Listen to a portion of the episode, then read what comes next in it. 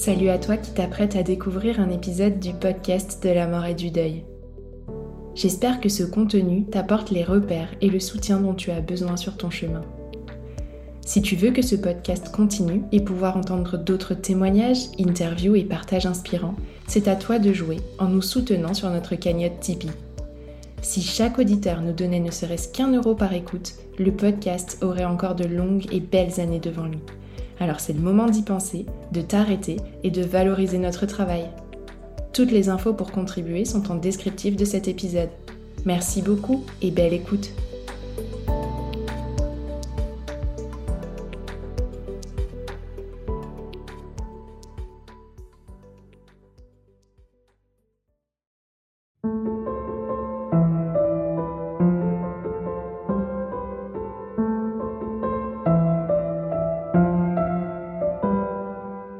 Bonjour à tous et bienvenue sur le podcast de la mort et du deuil. Le podcast destiné aux endeuillés d'hier, d'aujourd'hui et à ceux de demain aussi.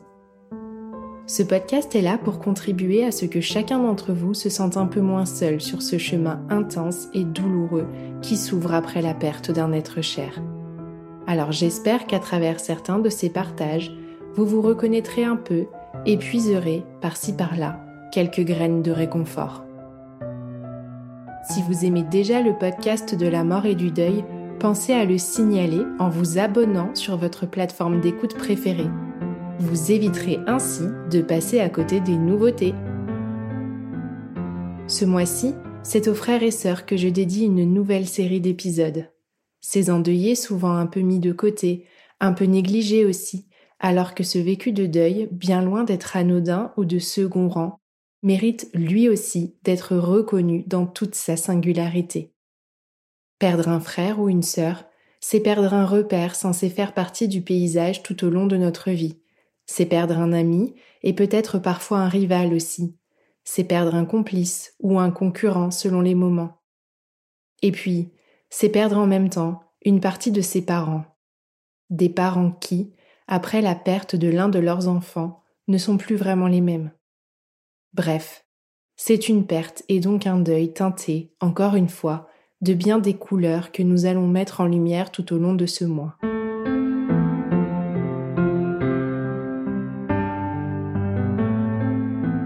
Avec quelques jours de retard, mais dans un élan de solidarité toujours d'actualité, cet épisode du podcast de la mort et du deuil s'inscrit aussi dans l'initiative du Podcaston plus de 300 animateurs et animatrices de podcasts se sont en effet mobilisés pour mettre en lumière le monde associatif, ses actions et valeurs. C'est donc aussi dans ce contexte que j'ai le plaisir d'accueillir mon invitée du jour, représentante de l'association Apprivoiser l'absence, qui organise depuis plus de 10 ans maintenant des rencontres dédiées aux frères et sœurs endeuillés.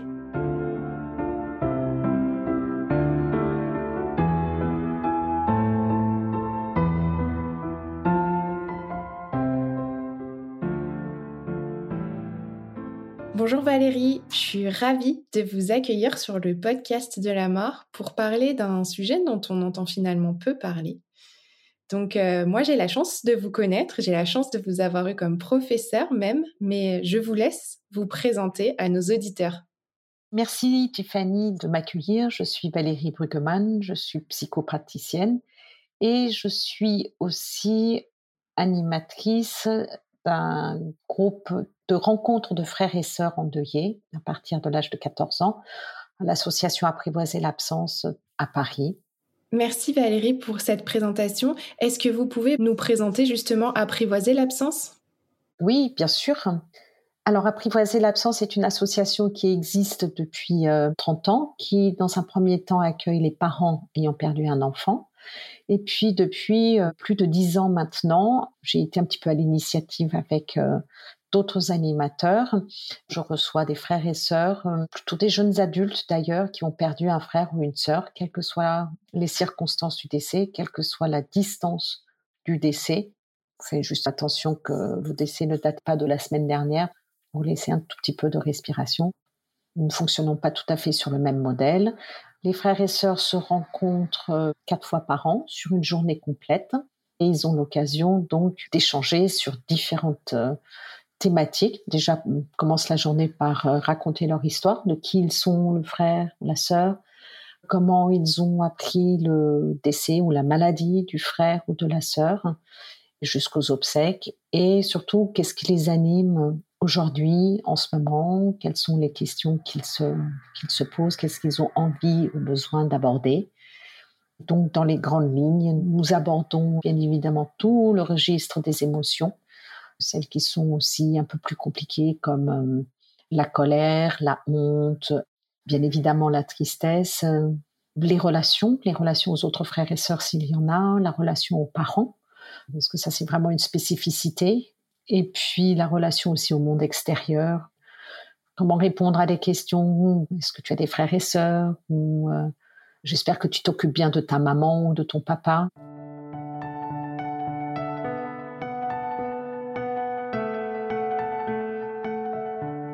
Pour commencer, j'avais envie de vous demander euh, qu'est-ce que c'est finalement une fratrie? Alors, une fratrie, c'est d'avoir des frères et des sœurs, au moins un.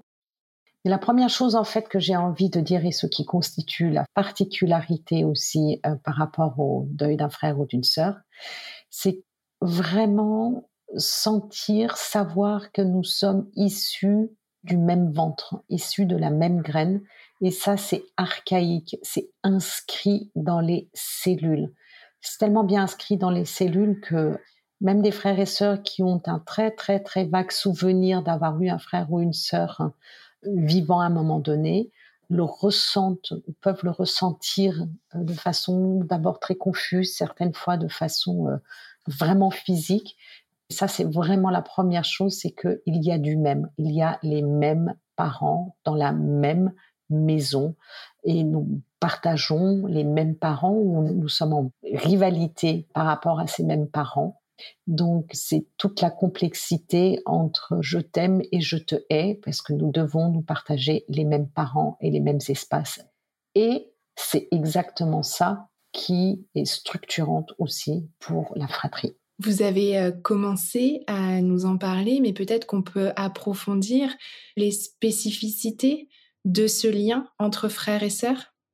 Alors, il y a vraiment ce socle commun qui est biologique, qui est héréditaire, qui est chromosomique. Il y a l'histoire en commun, il y a les événements, les lieux, les objets, les chambres, les vêtements qu'on se repasse peut-être. Ça, ça fait partie effectivement des spécificités. Les frères et sœurs, si les parents, je dirais, transmettent des outils, si on peut appeler ça comme ça, d'un savoir-vivre ensemble, en fait, ce sont les enfants dans la fratrie qui vont les appliquer et puis aussi se servir entre eux. Ça peut faire complicité, ça peut faire rivalité, mais c'est tout ça qui, comme une micro-société où ils vont pouvoir exercer tant le pouvoir que l'entraide, que de la misère certaines fois, hein, ça peut être un petit peu euh, tyrannique, parce qu'il y a toujours euh, une recherche de, place, une recherche de qui va être le préféré du parent ou des parents. Et tout ça fait partie aussi de la construction de ce qui est du lien fraternel, de ce qui constitue plus exactement une fratrie.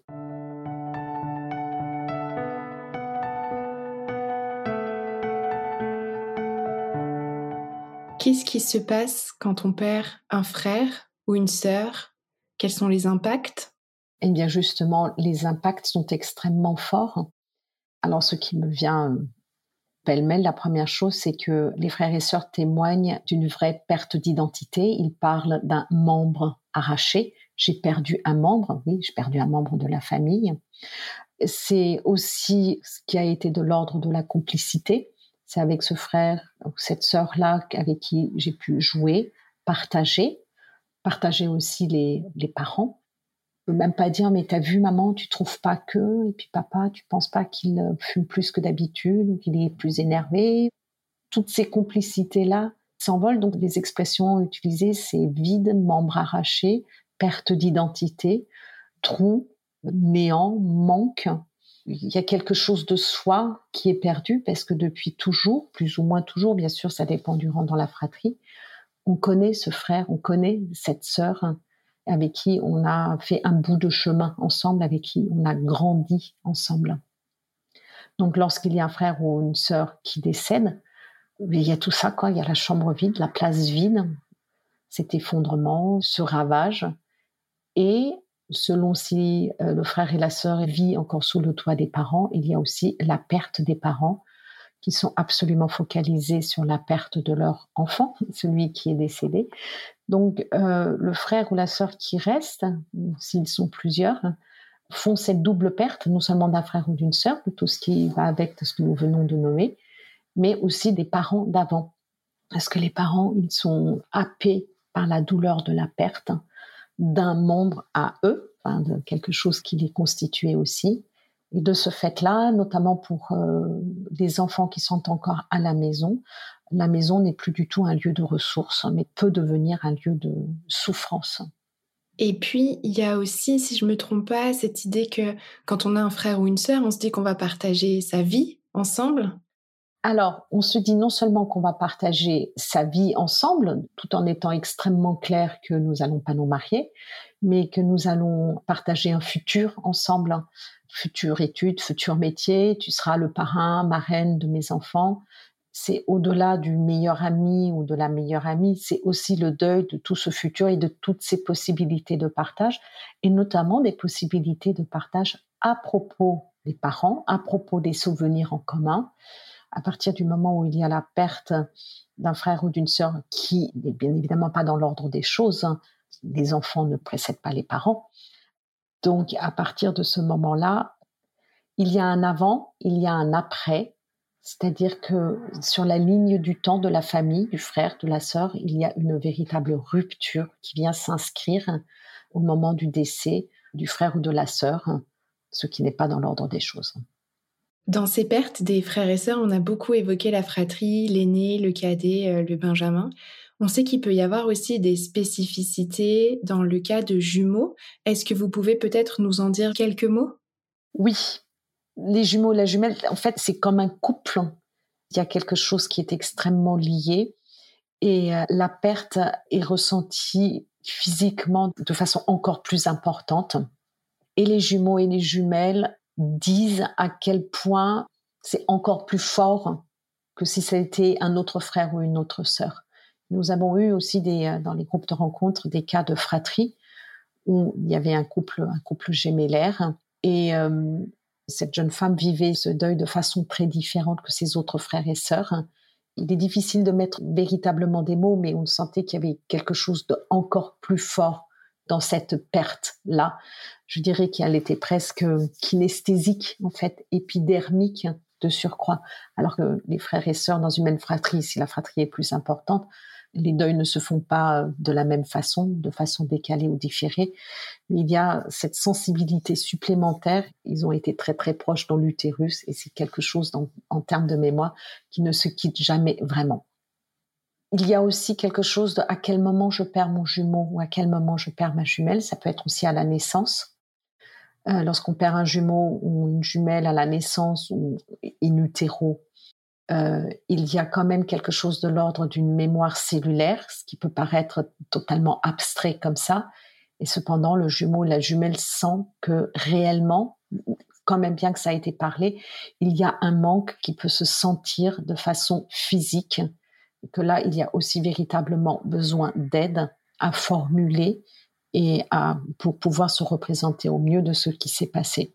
Pendant qu'on passe quelques instants sur euh, des liens fraternels un peu spécifiques, et puisqu'on aura un témoignage aussi avec cette spécificité, est-ce que vous pouvez peut-être nous parler de la perte et du deuil d'un frère ou d'une sœur porteur d'un handicap? Alors, les frères et sœurs qui ont perdu un frère ou une sœur handicapé sont tiraillés entre l'envie de réparer le handicap en étant de bons enfants pour leurs parents, et ils sont tiraillés aussi par la culpabilité d'accentuer les limites de l'enfant handicapé. Donc, en fait, les rivalités, les jalousies qui sont retenues se transforment en attention excessive pour les parents et en parentification. Donc, la parentification, c'est de devenir le parent de ses propres parents et bien aussi en agressivité vis-à-vis d'un tiers ou vis-à-vis d'eux-mêmes. Donc, de toute manière, la relation, elle est déséquilibrée. Il n'y avait pas d'égal à égal. Et cependant, la perte est, on peut pas comparer, mais j'ai envie de dire tout aussi dramatique et traumatique. Parce que face au décès d'un frère ou d'une sœur euh, handicapée, il y a aussi euh, beaucoup de culpabilité. Peut-être avoir souhaité cette fin de vie parce que insoutenable, parce qu'extrêmement difficile, de la honte d'y avoir pensé, et en même temps énormément d'impuissance face à l'handicap, de l'incompréhension, du sentiment de rejet, des sentiments d'injustice, des sentiments d'abandon. Donc perdre un frère ou une sœur handicapée, euh, c'est aussi flirter avec tous ces sentiments-là. Et toutes ces ambivalences, du coup. Et toutes ces ambivalences.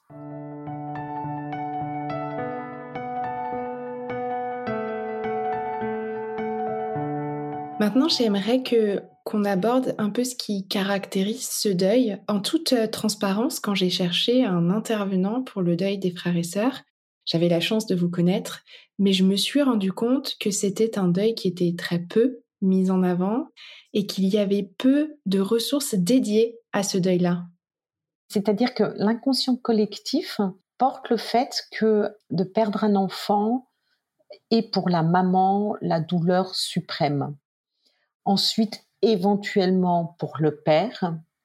Et ensuite, je dirais que tout le restant de la famille passe un petit peu à la trappe. Les frères et sœurs en font partie, hein, c'est ce que j'appelle être en fait en marge des endeuillés possibles, où ils ne se sentent pas tout à fait légitimes à être en deuil. Les grands-parents non plus de ce jeune qui décède se sentent certaines fois difficilement légitimes, mais effectivement, il y a très peu de ressources. Or, pour moi, c'est un deuil qui est vraiment multiple. Hein. On perd donc un frère ou une sœur, mais on perd aussi sa propre insouciance, après selon l'âge que l'on a, et on perd aussi les parents d'avant.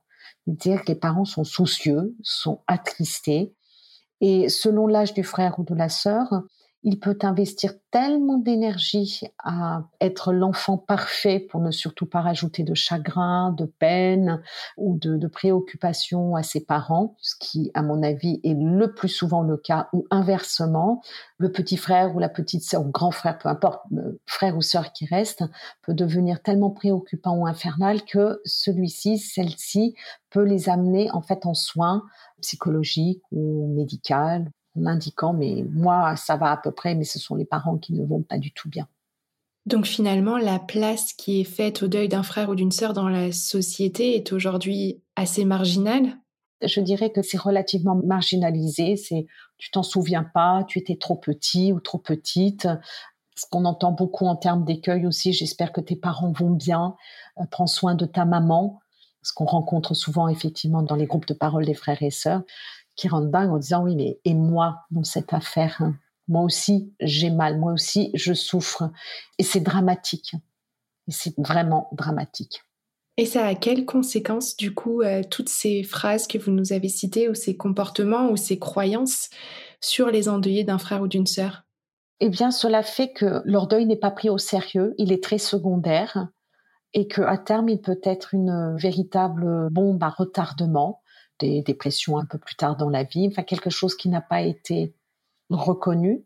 Ce témoignage aussi de cette jeune femme qui a été très préoccupée par euh, une histoire de couple et qui, à la sortie de sa séance de psychothérapie, dit Et au fait, je vous ai pas dit, mais j'ai perdu ma sœur voilà, c'était tout à fait secondaire et vraiment au bord en fait, hein. quelque chose de banalisé. Bah oui, c'était comme ça, c'était comme ça, mais moi je n'avais pas le droit à la souffrance. Le frère et la sœur n'a pas le droit à la souffrance et on laisse l'entière souffrance donc euh, aux parents. Les conséquences font que ça peut euh, plus tard dans la vie euh, ressortir comme un deuil différé. Ça aussi, certaines fois, dans nos groupes, on peut voir ça, c'est-à-dire que non, mais moi, ça fait 20 ans que je vais bien, et à l'occasion de, nous avons l'exemple de la mort du chien de la famille qui a vécu euh, pendant 16 ans une énorme déflagration, une énorme, euh, oui, une dépression, mais à l'occasion d'autres choses, tellement ça a été euh, encapsulé.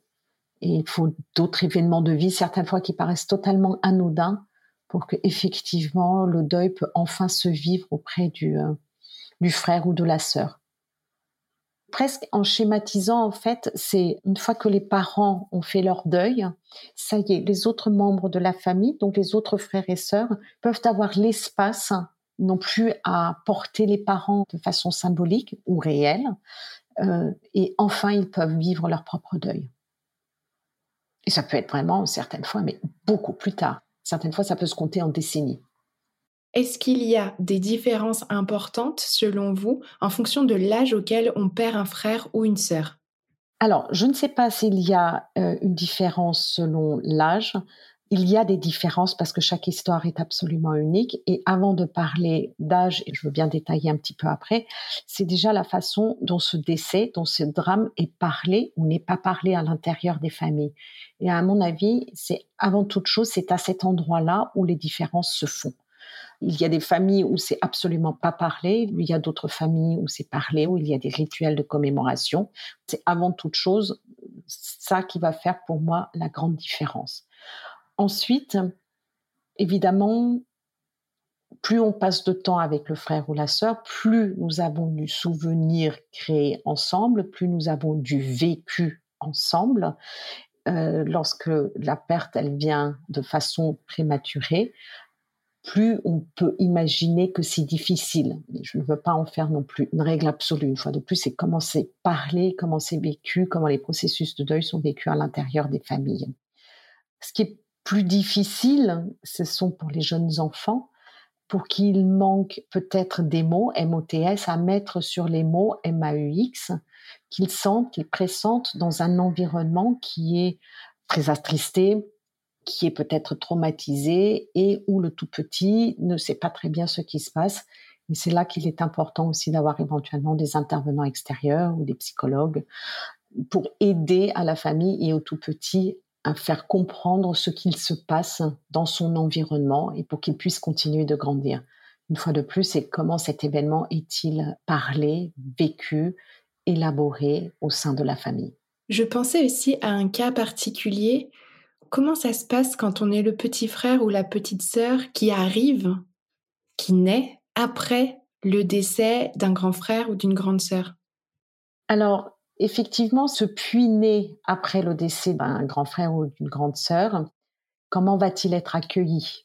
Est-ce qu'il va être accueilli parce qu'il arrive peu de temps après le décès, presque comme un enfant de remplacement. Dans quelle mesure ce tout petit va-t-il prendre en charge et totalement à son insu en fait le chagrin parental Quel a été le choix des parents d'avoir un nouvel enfant après ce drame?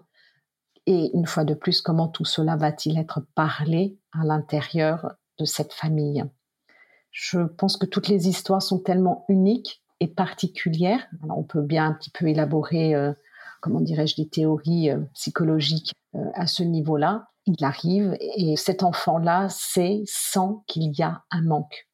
Mais est-ce que ce manque devient une espèce de fantôme un peu angoissant? Ou alors dans son évolution, il, elle sait qu'il y a toujours eu cet enfant-là, même s'il ne sait pas mettre de véritables mots ou noms ou visage dessus. Est-ce que vous pouvez juste en quelques mots nous expliquer euh, ce que vous entendez par enfant de remplacement? Enfant de remplacement, ça serait par exemple un bébé qui meurt et très peu de temps après, un autre enfant vient à naître pour remplacer justement cet enfant qui est décédé préalablement. En fait, l'enfant décédé n'aurait pas eu sa place entièrement et le nouvel enfant, j'exprime ça presque tel un, tel un objet, viendrait remplacer. Et c'est assez dramatique pour le puits-né lorsqu'il est euh, investi comme devant prendre la place de celui qui a disparu et de ne pas laisser suffisamment de place à cet enfant qui est préalablement décédé. Quand il y a des fratries aussi, admettons qu'il y ait un aîné, l'enfant cadet décède, l'aîné a aussi une histoire du puits-né qui est décédé, il y en a un autre qui arrive et comment tout ça, ça peut communiquer, comment les souvenirs peuvent se parler. Voilà, tout ça, c'est aussi l'histoire et de la responsabilité de la famille, enfin des parents notamment. Quoi qu'il advienne, cela bien évidemment a des impacts psychologiques sur euh, déjà sur toute la famille, y compris sur les puinés. Qui du coup, quand je vous écoute, je me disais que sur cette notion d'enfant de remplacement, on ne laisse pas la place à l'enfant décédé, mais finalement, en donnant cette place de remplacement à l'enfant puiné, lui non plus n'a pas réellement sa propre place. Exactement. Il a une charge psychologique qui est énorme, puisqu'il doit être encore plus vivant que celui qui n'a pas réussi à l'être. C'est très très lourd. Est-ce que pour vous, il y a des spécificités dans l'accompagnement de ce deuil? Je ne sais pas. En tous les cas, euh, pour moi et aussi en tant que professionnel, il y a le focus à mettre euh, sur deux endroits. C'est-à-dire que oui, il y a la perte du frère et de la sœur, et puis euh, quelle était la nature de la relation, et aussi de travailler la relation aux parents, comment sont les parents, que sont-ils devenus après cet événement? Donc euh, oui, il y a cette spécificité de regarder le deuil presque comme un millefeuille, il y a vraiment plusieurs étages. Et donc, ce que j'entends, c'est que finalement, il faut bien garder en tête qu'il y a deux pertes principales en une. Il y a la perte du frère ou de la sœur et la perte des parents d'avant, en plus ensuite d'autres pertes que vous mentionnez. Oui, exactement. Les autres pertes aussi, c'est des pertes de repères, très claires. Hein. Ça dépend aussi de la relation avec le frère ou la sœur. Si les frères et sœurs étaient proches, ils fréquentaient peut-être le même établissement scolaire. Comment est-il possible de continuer à aller dans le même établissement scolaire? Quels étaient les amis? Est-ce que les frères et sœurs avaient des amis en commun? Bien évidemment aussi selon les âges. Voilà, se pose tout un tas d'autres questions de comment continuer alors que les parents sont extrêmement pris dans leur chagrin et euh, ont certaines fois, pas tout le temps, attention, hein, il y a des parents aussi euh, qui arrivent très bien à gérer les autres enfants, mais certaines fois, ça leur est particulièrement compliqué. Merci. Est-ce qu'il y a quelque chose qu'on n'aurait pas évoqué, pas mentionné, que vous avez envie de partager? Ce qui me vient là tout de suite, c'est un point d'attention que j'aimerais rajouter, c'est que lorsqu'il y a une fratrie et que c'est plutôt un aîné qui décède, le puits-né va à un moment donné dépasser l'âge du grand frère ou de la grande sœur. Et ce dépassement d'âge est une période qui est particulièrement délicate, même sur le plan médical qui n'est jamais nommé, parce que subitement la personne peut se sentir particulièrement euh, en difficulté, particulièrement mal, et on n'arrive pas à mettre de mots ou de sens ou autre, et il y a vraiment à un moment donné, tiens, je fais attention à cela, puisque cela fait X années, où je viens de dépasser l'âge, donc ça sera toujours mon petit grand frère ou mon grand petit frère ou sœur, mais je suis aujourd'hui plus âgée. Et ce sont des périodes qui sont très très très délicates. Hein. Donc bien évidemment les dates anniversaires de naissance, les dates anniversaires de décès et les dépassements d'âge.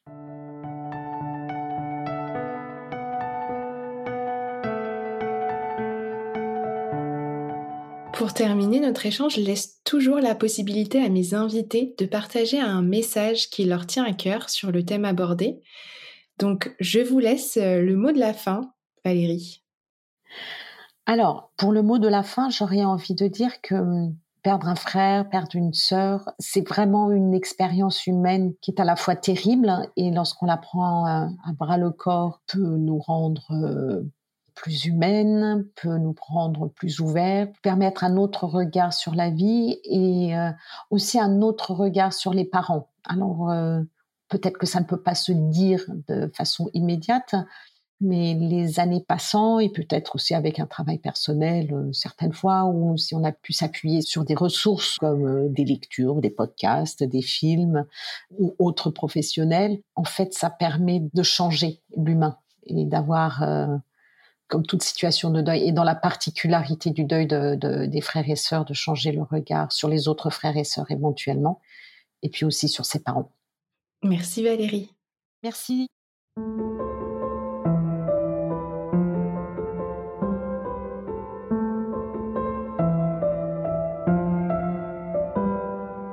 Voilà, cet épisode touche déjà à sa fin et j'espère que cette interview vous aura quelque peu éclairé.